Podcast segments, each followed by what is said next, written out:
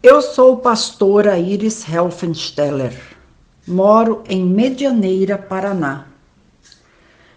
Trago a leitura do Antigo Testamento do livro de Números, capítulo 11, versículos 4 até 6, depois, versículos 10 a 16 e também 24 até 29.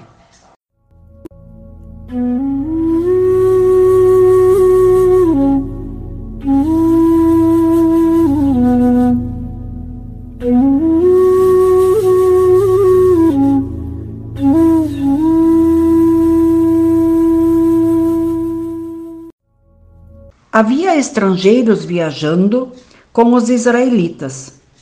Eles estavam com muita vontade de comer carne. E até mesmo os israelitas começaram a reclamar, dizendo: Ah, se tivéssemos um pouco de carne para comer.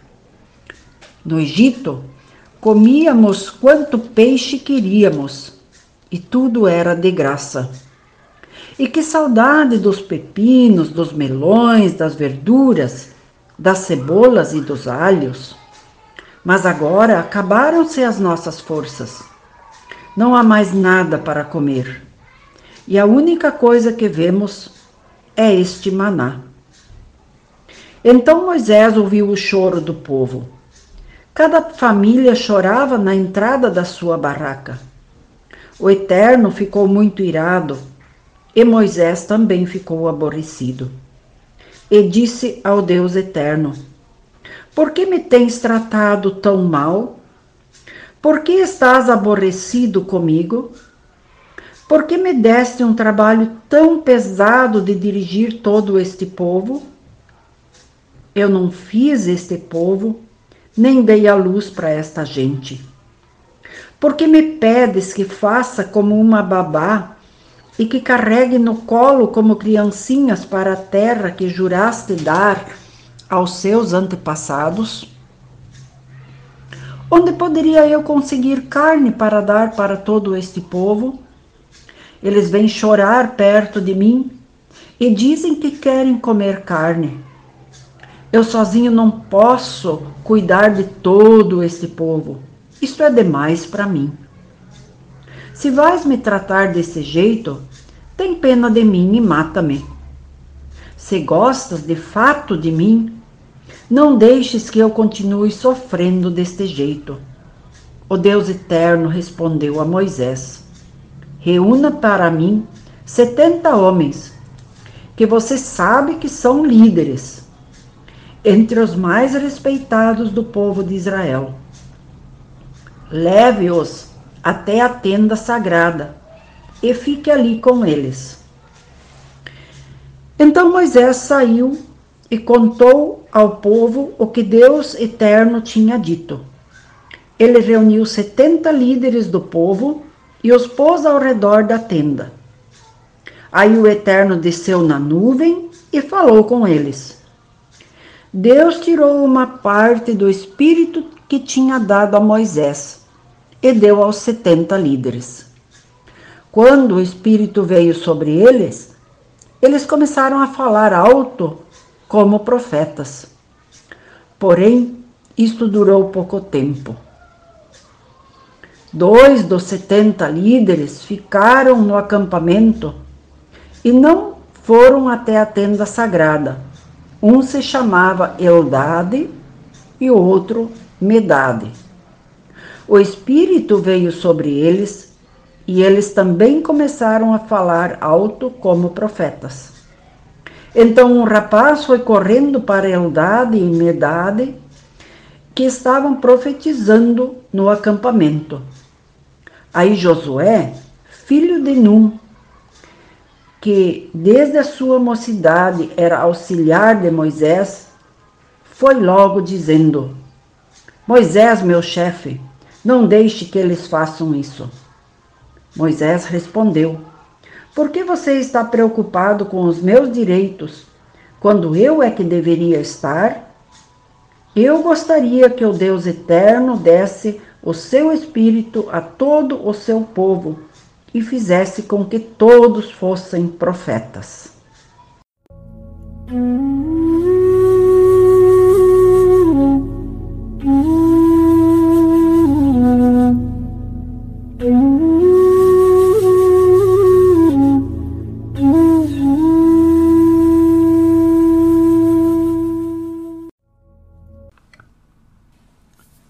Que a graça de nosso Senhor Jesus Cristo, o amor de Deus, nosso Pai e a comunhão do Espírito Santo estejam no meio de nós. Amém. A mensagem que poderíamos tirar das duas leituras que nós acabamos de ouvir poderia ser essa: Ninguém pode ser excluído do serviço que se realiza em nome de Deus. Ninguém pode ser excluído do serviço que se realiza em nome de Deus. Em meio às tradições do povo israelita pelo deserto, o livro dos Números apresenta-nos o relato da repartição do espírito de Moisés entre 70 membros do povo. A intenção é fazer com que Moisés não seja obrigado a levar a carga sozinho. Com essa decisão de Deus, a responsabilidade fica repartida. Cada um daqueles que receberam uma parte do Espírito de Deus que estava com Moisés deve ser agora profeta no meio do povo. Mas o que isso significa? O que significa ter esse Espírito de Deus e o que significa ser profeta no meio do povo? O capítulo 11 do livro de Números que nós ouvimos fala-nos das etapas da caminhada pelo deserto. O povo de Israel havia saído da escravidão do Egito, mas a caminhada pelo deserto é duríssima. Não é romântica como alguns filmes costumam mostrar. Todos os dias tem conflitos, todos os dias tem queixas e murmurações. O povo reclama contra Moisés. Só vemos maná diante dos nossos olhos.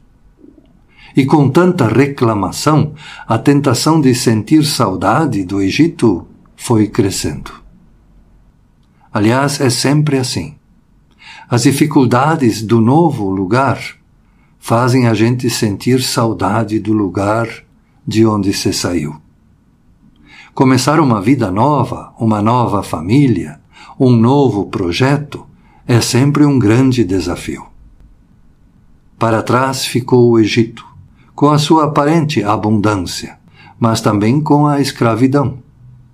Para frente está a promessa de uma terra, uma liberdade, uma vida digna, mas que deve ser conquistada, com privações, com sacrifícios, com esforço.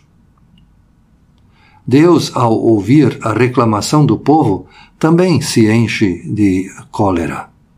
Moisés já não sabe mais o que fazer com esse povo que só sabe reclamar. Então a solução que Deus apresenta é a mais adequada. Reunir setenta representantes do povo para repartir entre eles o espírito que estava em Moisés quando se está passando por conflitos, é preciso que alguém nos lembre que devemos levantar a cabeça e olhar para frente, para o objetivo da nossa caminhada. Não adianta querer vo voltar para trás. Conquistar coisas novas na vida muitas vezes exige sacrifício, exige abrir mão de coisas do passado. O caminho pode ser difícil, pode ser penoso, mas devemos lembrar que o caminho também é passageiro quando a gente não perde de vista o objetivo da caminhada. Portanto, nós somente conseguiremos vencer as dificuldades do caminho se conseguirmos olhar para o objetivo da nossa caminhada. Cada um de nós poderia agora pensar sobre as dificuldades de sua própria vida. Na escola, no trabalho, na família, na igreja. E se começássemos a falar das dificuldades ou das coisas que não estamos gostando, certamente teríamos muito que contar. E se ficarmos na lamentação, a chance de desistir ou de entregar os pontos vai ser grande. Mas Deus nos oferece aqui uma outra alternativa.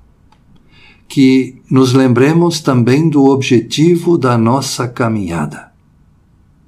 O que nos moveu para esse novo desafio? Onde queríamos chegar? Quais eram os nossos sonhos? Por que viemos para cá? Por que estamos nesta escola? Por que me casei com esta pessoa? Falar sobre isso reanima a nossa caminhada. O povo de Israel estava a caminho da terra prometida. E Moisés precisou lembrar que esse era o objetivo da caminhada pelo deserto. A terra prometida precisava ser conquistada. Mas Moisés já não estava dando conta de animar o povo para que não perdesse de vista o plano de Deus com eles. Por isso, Deus pede a Moisés escolher setenta pessoas, com as quais Deus iria repartir o espírito que estava em Moisés. O espírito que se doa a estas pessoas vem a ser então profético, ou seja, está em função de profetizar.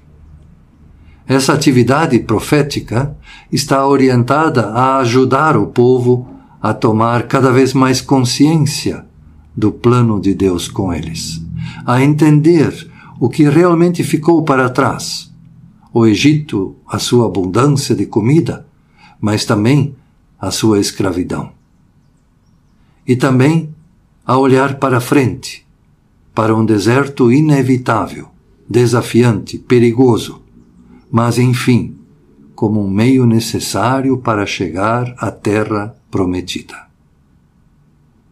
Assumir um compromisso com a vontade de Deus em nossas vidas muitas vezes exige entrega da vida. Algumas vezes exige entregar aquilo que nos é mais caro. Qualquer pessoa do povo que, entendendo estas coisas, pudesse conscientizar outras pessoas. Parece que Eldade e Medade são duas pessoas que não estiveram ali no momento em que Deus repartiu o espírito de Moisés entre os setenta líderes. Eles estavam, no entanto, animando o povo a não perder de vista o objetivo daquela caminhada pelo deserto. Aí vem um rapaz, provavelmente Josué. Ele não entende ainda que tudo o que influi de maneira positiva na consciência do ser humano deve ser considerado profético. Esse jovem, Josué, aconselha Moisés para que proíba o Eldade e o Medade de profetizar. Por sua parte, Moisés captou muito bem que no trabalho de libertação do povo, todos têm uma grande tarefa e por isso ele responde àquele jovem Josué com palavras aparentemente duras, que definitivamente buscam abrir a consciência do seu ajudante. Moisés diz: Oxalá que todo o povo do Senhor profetizasse. Oxalá cada um assumisse com verdadeiro empenho a tarefa de conscientizar-se e de conscientizar o seu semelhante, o seu próximo. Não é isso justamente o que Deus quer e espera? A preocupação de Josué não era tanto a necessidade de que cada membro do povo tivesse uma consciência bem formada para continuar adiante no deserto. Para Josué, preocupava-lhe mais defender o oficial, o autorizado, o instituído. Nessa mesma linha, o Evangelho de Marcos também nos apresentou uma situação semelhante com os discípulos de Jesus. Logo depois de Jesus ter transmitido a lição sobre quem era o maior, acontece um novo incidente, que tem a ver com a exclusividade dos membros do grupo seguidor de Jesus. João conta a Jesus que impediram um homem de expulsar demônios em seu nome porque ele não fazia parte dos membros do grupo dos discípulos. E a resposta de Jesus foi: Ninguém faz milagres em meu nome para depois falar mal de mim. E quem não é contra nós é a nosso favor. Hoje temos uma infinidade de pregadores da palavra de Deus. No entanto, as interpretações são muitas vezes opostas entre esses pregadores. Aqui Jesus coloca um critério. Existem os pregadores que são contra nós e os que são por nós. Os que são contra nós são os que falam e curam em nome de Jesus, mas têm um discurso agressivo, cheio de raiva, de ódio, e que procuram enriquecer-se a si mesmos. Os que são por nós são os que falam em nome de Jesus e agem pela vida, pela dignidade de outras pessoas, pela prática do amor. Portanto, o espírito profético que foi repartido por Deus e que é repartido por Deus ainda hoje entre as pessoas é o espírito do serviço. O objetivo é manter, é manter as pessoas animadas e confiantes nas promessas de Deus. Na tarefa da construção do reino, ninguém tem exclusividade. Talvez os discípulos não tinham claro ou não recordavam que sua pertença ao grupo de Jesus foi um dom de pura gratuidade. Nenhum deles apresentou a Jesus um currículo de méritos para ser escolhido. Foi Jesus que se apresentou a eles, que atravessou o caminho de cada um deles e os chamou, com total conhecimento de que eles não eram nem os melhores nem os mais representativos daquela sociedade. Neste sentido, também outros e outras são chamados por Jesus. E em cada homem e em cada mulher, Deus semeou as sementes do seu reino. Como e quando estas sementes começam a germinar e a dar frutos? Isto é decisão de cada um, de cada uma. Às vezes, nos parecemos com Josué e também com o discípulo João. Ficamos com ciúmes daqueles que, sem pertencer à nossa igreja, fazem obras melhores do que as nossas. E sai inevitavelmente a frase: Mas esse ou essa é de que religião, de que grupo, de que igreja? Quem faz o bem, pratica o amor, a compaixão, promove a solidariedade, a paz como fruto da justiça, anima as pessoas a servir uns aos outros. Tudo isso são princípios do reino de Deus. E por isso essa pessoa ou essa instituição tem dentro de si uma parte daquele Espírito de Deus. No entanto, quem fala em nome de Deus, mas não fala e nem promove nada disso, esse é um falso profeta, mesmo que fale em nome de Deus.